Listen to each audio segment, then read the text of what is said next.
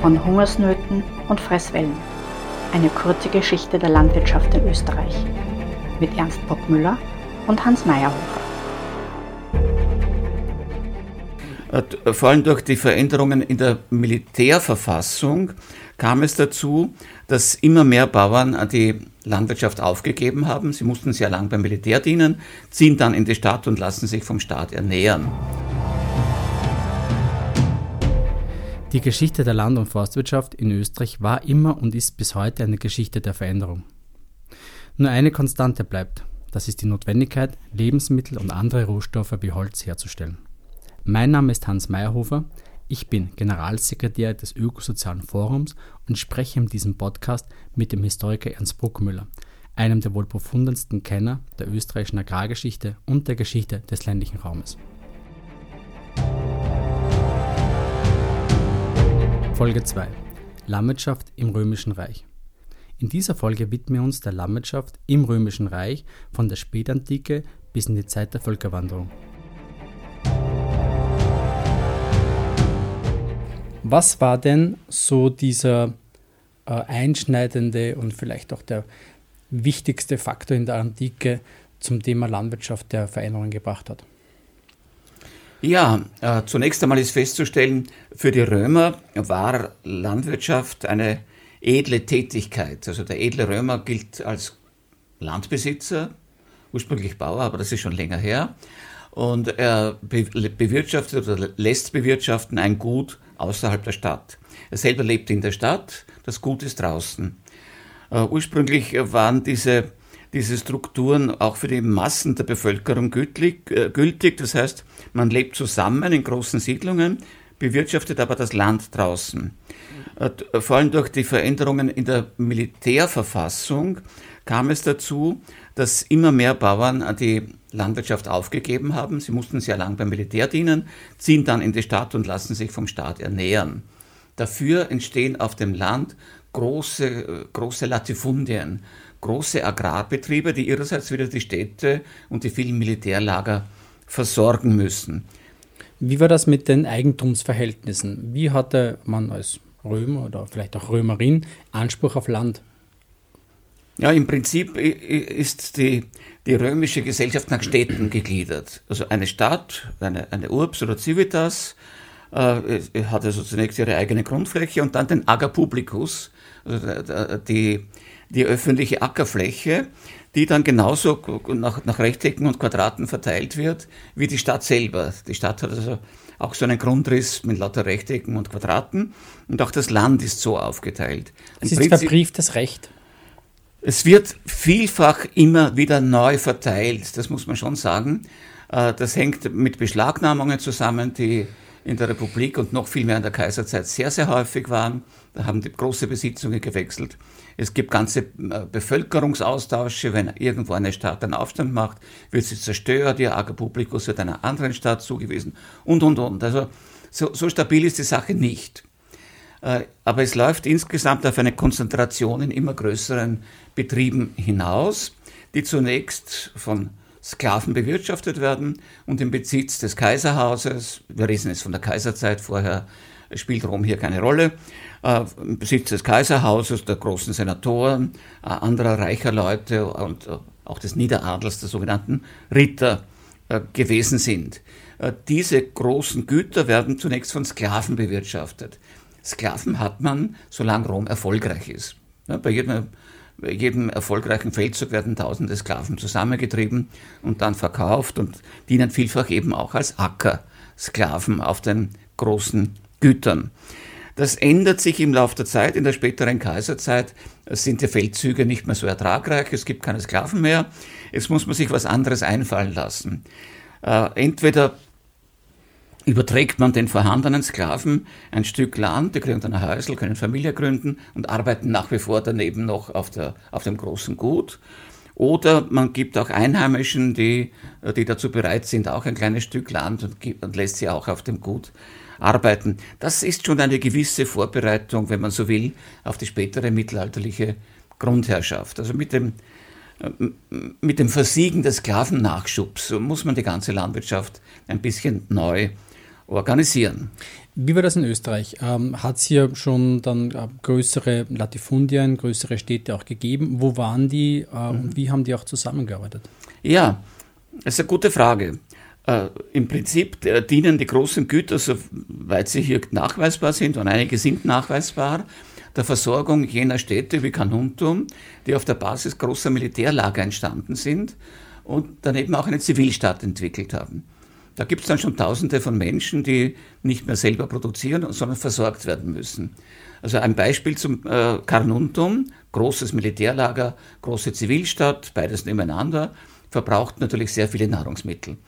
Ziemlich in der Nähe, bei Parndorf, gibt es eine große Villa Rustica, sehr, sehr nobel ausgestattet mit äh, allem, was drum und dran äh, ist muss ein riesiger Betrieb gewesen sein und der hat ganz sicher der Versorgung von Carnuntum gedient. Und dieses System funktioniert noch bis in die Spätzeit.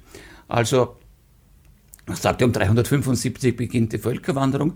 Um diese Zeit ist der Gutshof dort in Parndorf noch schön ausgebaut worden und war noch bis ins 5. Jahrhundert in, in Betrieb. Allerdings wird dann Carnuntum durch ein Erdbeben zerstört und diese Struktur zerfällt. Wir haben aber mehrere solcher Gutshöfe in, in Leuk, heute in Salzburg, äh, äh, bei, bei Hartberg. Äh, in, in Oberösterreich gibt es einige, die dürften für Ovilava äh, als Versorgungszentren gedient haben. Also es gibt eine, eine, äh, eine Zuordnung, vermutlich, eine Zuordnung großer Höfe zu großen Militärlagern bzw. Städten.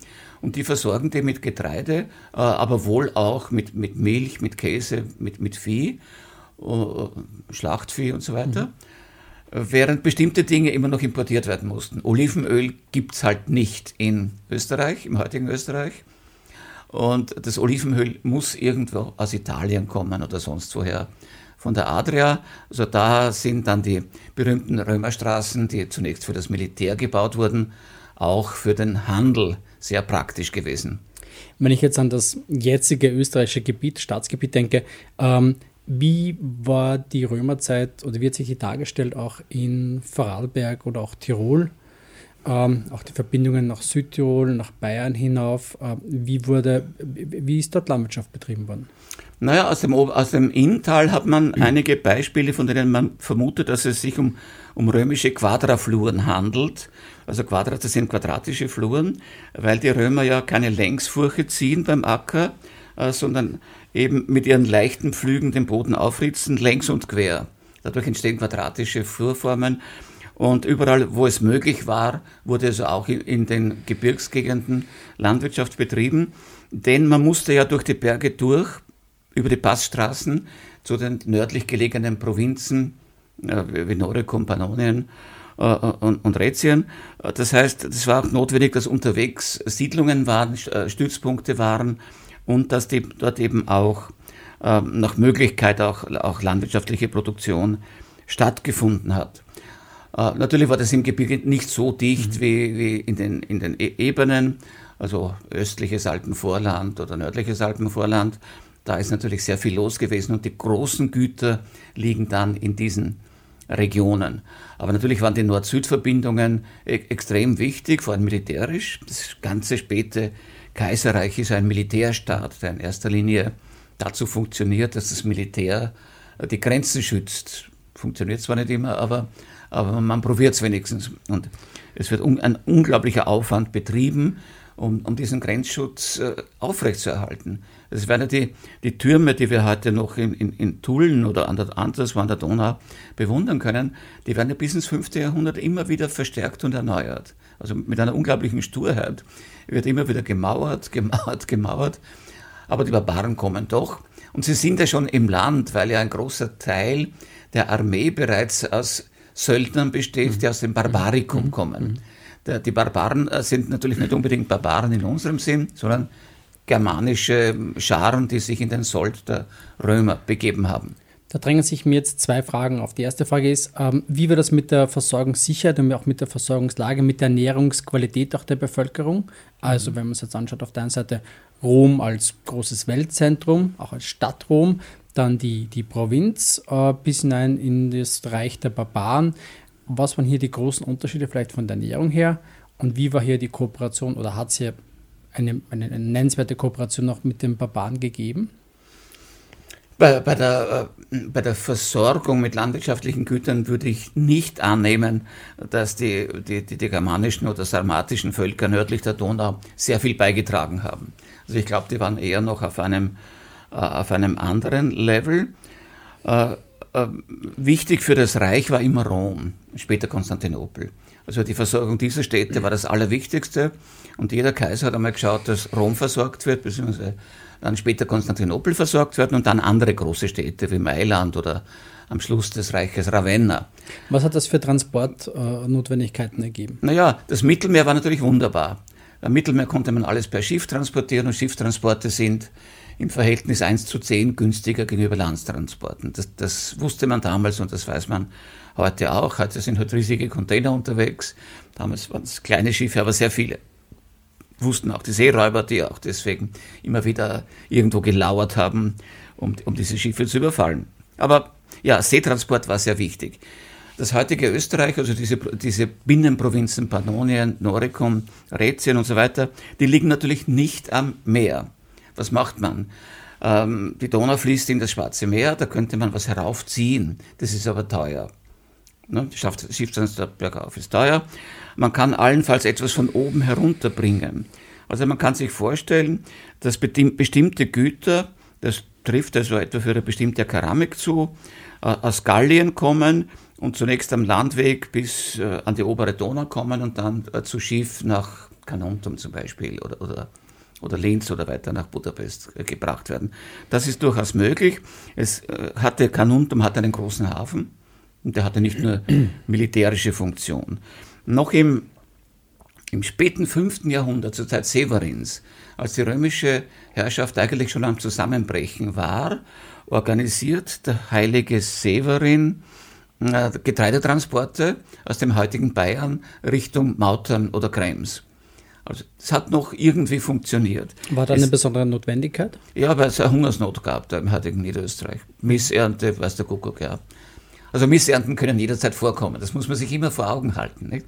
Wir haben also auch, auch nicht die Ausweichmöglichkeit, es von weiß Gott woher etwas zu beziehen, nur wenn die Städte am Meer lagen. Da konnte man relativ rasch etwas tun. Daher auch äh, immer, wie gesagt, die Städte um das Mittelmeer, die, die waren immer einigermaßen gut versorgt. In der Vita Severini wird auch davon gesprochen, dass man noch versucht, Öl aus Italien zu holen. Funktioniert aber nicht mehr so recht, weil die, die Straßen sehr unsicher sind. Wir sind schon mhm.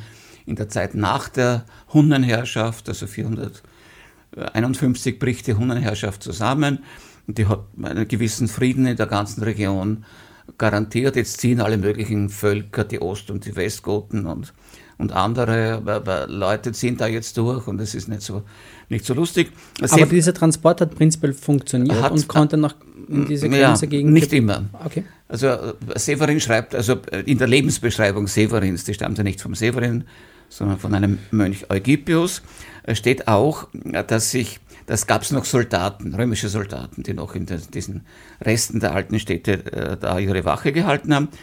Die haben schon lange keinen Sold bekommen. Schließlich machen sich einige auf den Weg nach Italien, um Geld zu holen. Sold für ihre Kollegen, kommen aber um dabei unterwegs. Also die Straßen waren eigentlich nicht mehr, nicht mehr sehr sicher. Ähm, bleiben wir bei Severin ein bisschen. Äh, die, die, diese Lebensbeschreibung des Heiligen hm, ist natürlich keine, keine Beschreibung der Zustände der Zeit, sondern sie geht darauf aus, zu zeigen, was das für ein toller Heiliger war, was er alles für die Menschen gemacht hat, eben dank, äh, dank der, der Gnade Gottes. Nicht? Das ist ja nicht alles sein, sein Verdienst.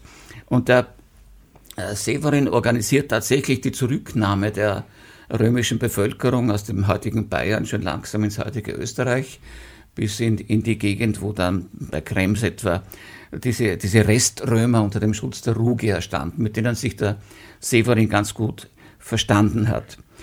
Und äh, diese Gesellschaft, diese spätrömische Gesellschaft, schaut nun ganz anders aus als die klassische kaiserzeitliche es gibt keine römischen Beamten mehr. Also die, die, Infras die, die Verwaltungsinfrastruktur, wenn man so will, macht die Kirche. Die Bischöfe in den Städten, die Mönche, Severin ist selber Mönch, die organisieren einen Zehenten, also die Abgabe des zehnten Teils für die Armen, also eine Art Sozialhilfe für die Leute, die nichts haben, Versorgung der Bevölkerung, wenn geht, mit Getreide, Getreideschiffe auf der Donau. Also alles äh, übernimmt eigentlich äh, die frühe Kirche, das war ja bereits eine christliche Gesellschaft. Hier stellt sich dann die Frage, die, das Römertum beginnt sich zurückzuziehen, die Kirche bekommt eine stärkere Rolle auch in Richtung Mittelalter hinein. Ähm, was bleibt von den Römern für die österreichische Landwirtschaft? Für die österreichische Landwirtschaft bleibt eigentlich erstaunlich wenig, äh, wenn man davon absieht, dass diese städtische Bevölkerung, soweit sie noch da war, bereits eine landwirtschaftlich tätige war. Äh, das heißt, die Bewohner von Passau gehen bei der Ernte auf die Felder und ernten die Felder ab. Also das sind eigentlich schon also Bauernstädter, wenn man so will, oder Bauernbürger. Und äh, es gibt eine hübsche Geschichte aus der Gegend von Kuchel. Der heilige Severin heilt eine kranke Frau und diese kranke Frau steht am dritten Tag nach der Heilung auf und begibt sich an das Opus Agrale, an die landwirtschaftliche Tätigkeit. Welche Art die war, wissen wir nicht, aber sie hat selber landwirtschaftlich gearbeitet. Und der Eugippius schreibt dazu, ja, nach der Art dieser Provinz. Also für die Römer in Italien war das immer noch ein bisschen komisch, aber hier war das halt üblich, dass alle Leute quasi Landwirtschaft betrieben haben. Was davon überbleibt, ist sehr schwierig zu sagen, weil wir ja dann in den Stürmen der Völkerwanderungszeit doch einen weit, weitgehenden, eine, eine weitgehende Unterbrechung dieser Wirtschaftsform haben. Die, die, die großen äh, Höfe, die, diese großen Ville Rustize verfallen äh, und auch das, auch das kleine, äh, auch das kleine äh, Eigentum an landwirtschaftlichem Besitz ist größtenteils verfallen, weil ja die Einwandernden und Durchwandernden, also die Langobarden und die Ost- und die Westgoten, die kamen schon mit ihrem Viech, aber die haben sich nicht so lange aufgehalten, dass sie da jetzt Ackerbau betrieben hätten. Mhm. Also es ist eigentlich dann eine, die, die Völkerwanderungszeit ist also eher eine stärker viehwirtschaftlich orientierte Geschichte. Außerdem wollen die eh alle nach Italien. Ne? Die wollten ja nicht daher. Dort war es ja schön warm. Ähm, es wird gesagt, dass der Wein eine römische, äh, ein römischer Import ist. Und die Weinwirtschaft. Ja, ja, vielleicht gibt es schon einen vorrömischen Weinbau, aber jedenfalls haben die Römer äh, den Wein, den sie getrunken haben, außer den ganz edlen Sorten, äh, auch hier angebaut. Das war ein Podcast des Ökosozialen Forums aus der Reihe von Hungersnöten und Fresswellen mit dem Historiker Ernst Pockmüller. Die Fragen stellte Hans Meyerhofer.